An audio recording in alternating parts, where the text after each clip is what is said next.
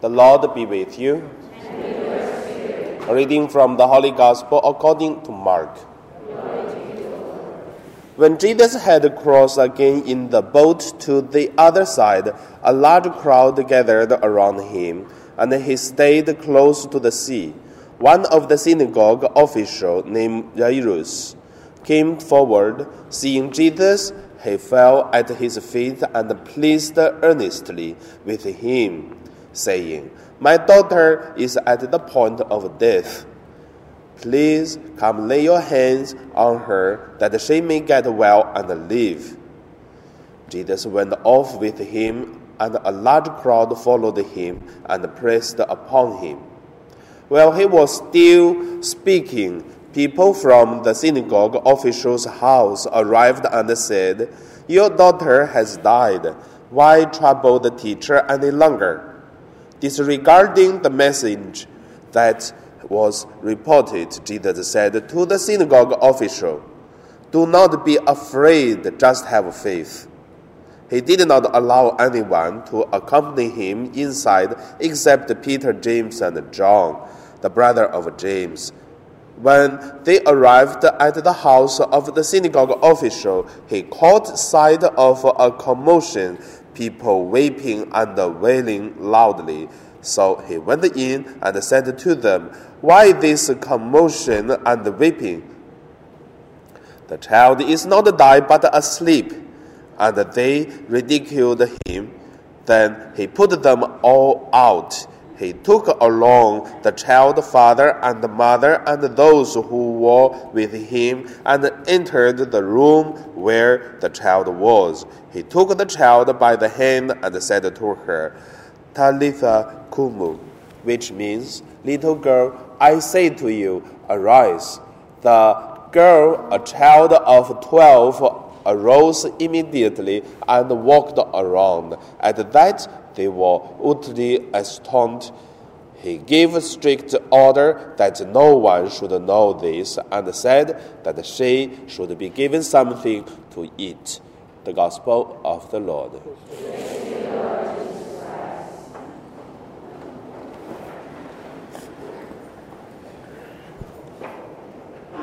So today, my meditation, I would call it uh, Talitha Kumu and just especially using what the words Jesus used. Because these words, the Bible putting in the original uh, words and also pronunciation. So there are some meaning. Little girl, I say to you, arise. So the first point, let us look at uh, the faith and the lack of faith of the official, uh, synagogue official. When this synagogue official come to Jesus, does he has faith?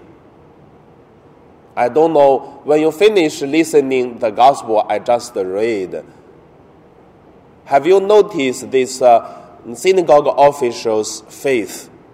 I would say he has faith because if he have no faith, he would not ask Jesus to heal his daughter.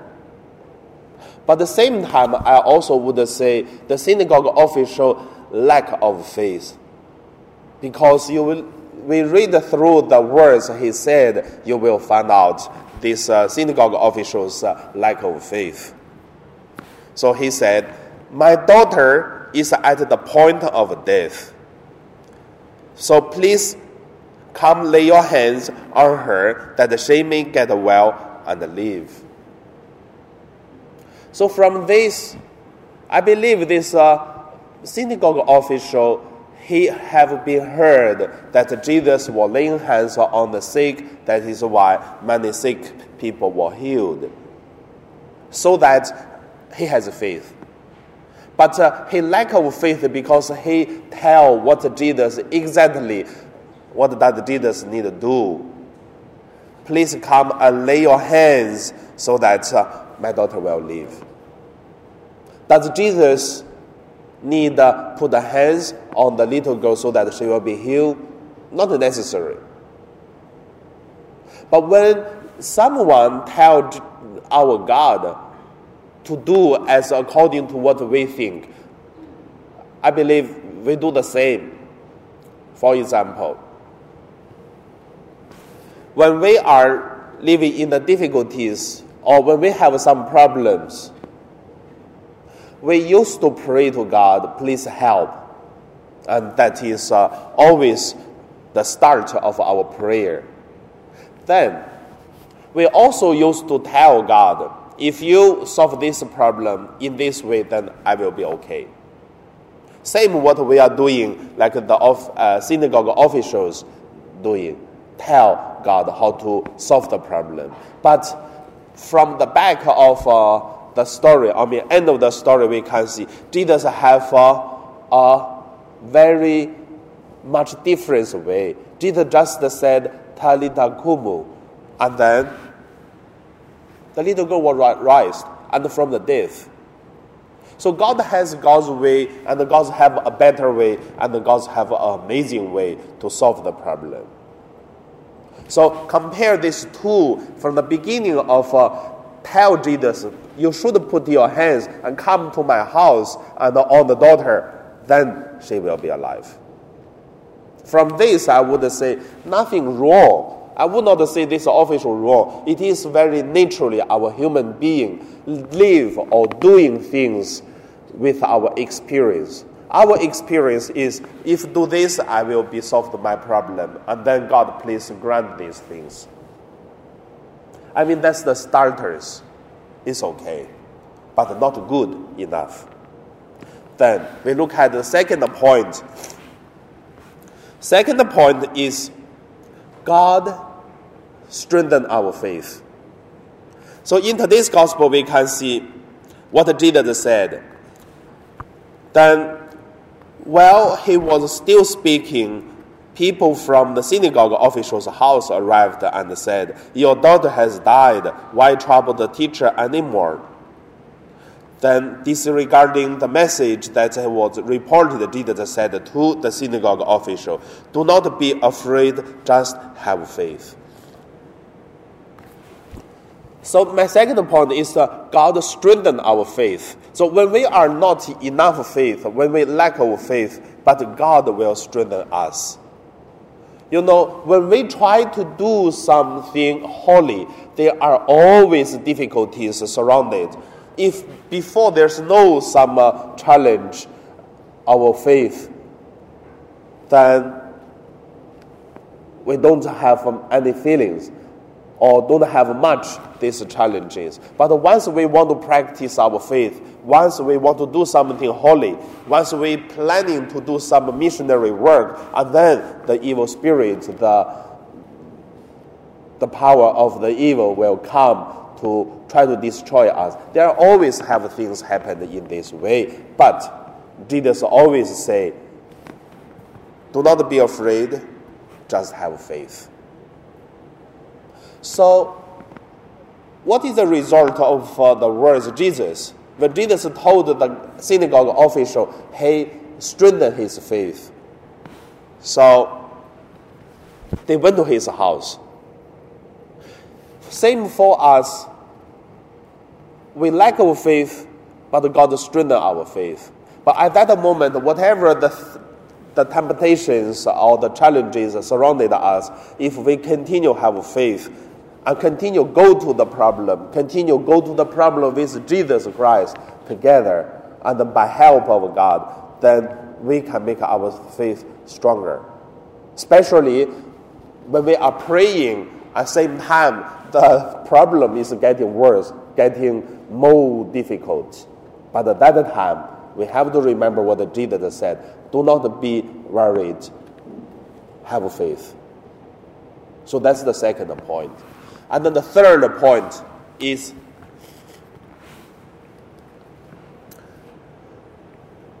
do not be commotion and weeping.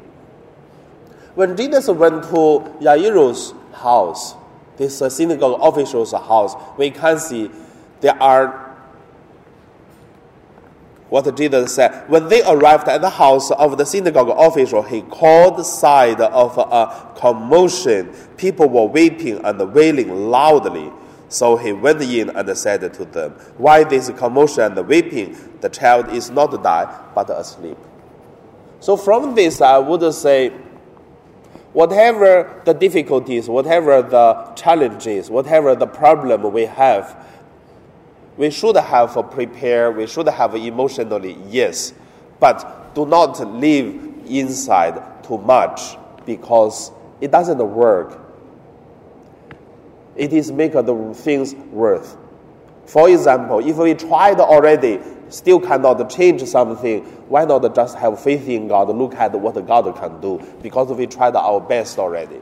But crying or complaining to others whose fault or um, because of this problem, we started to put the guilty on someone because of you, so that like this. So at that point, it doesn't work anymore.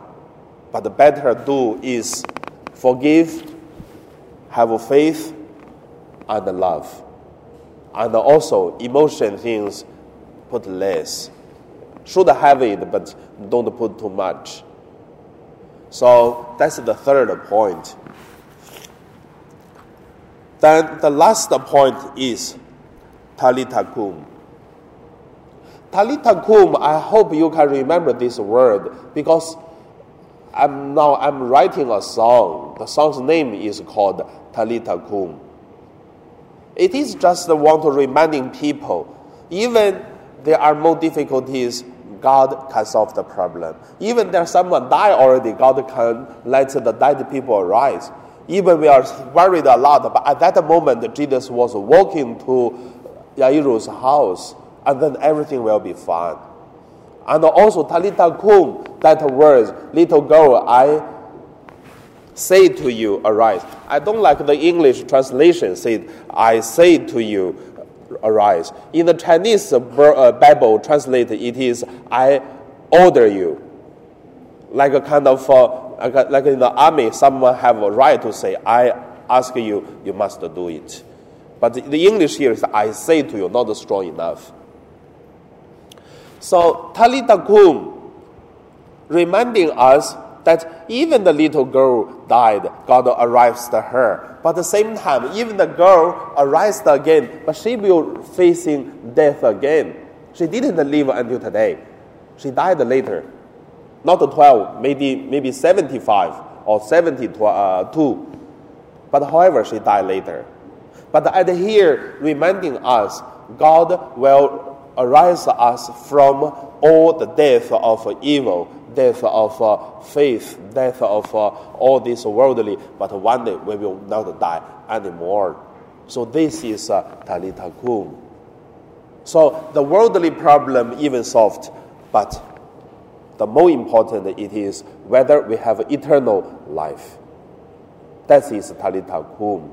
From this journey of uh, officials, uh, uh, uh synagogue officials' uh, faith journey, and the little girls arise, I would say more or less it is not only rise one person died, but it is also changed synagogue officials' life but not the only synagogue official life, and also Peter, James, and John. For them, it is also practice their faith because they saw what exactly happened. So that's my sharing, Talitha kum. Hopefully, this Talitha kum uh, could give you a faith journey and then to live for the next uh, one week life until next Sunday. We will have new teachings from the Bible. And now we pray.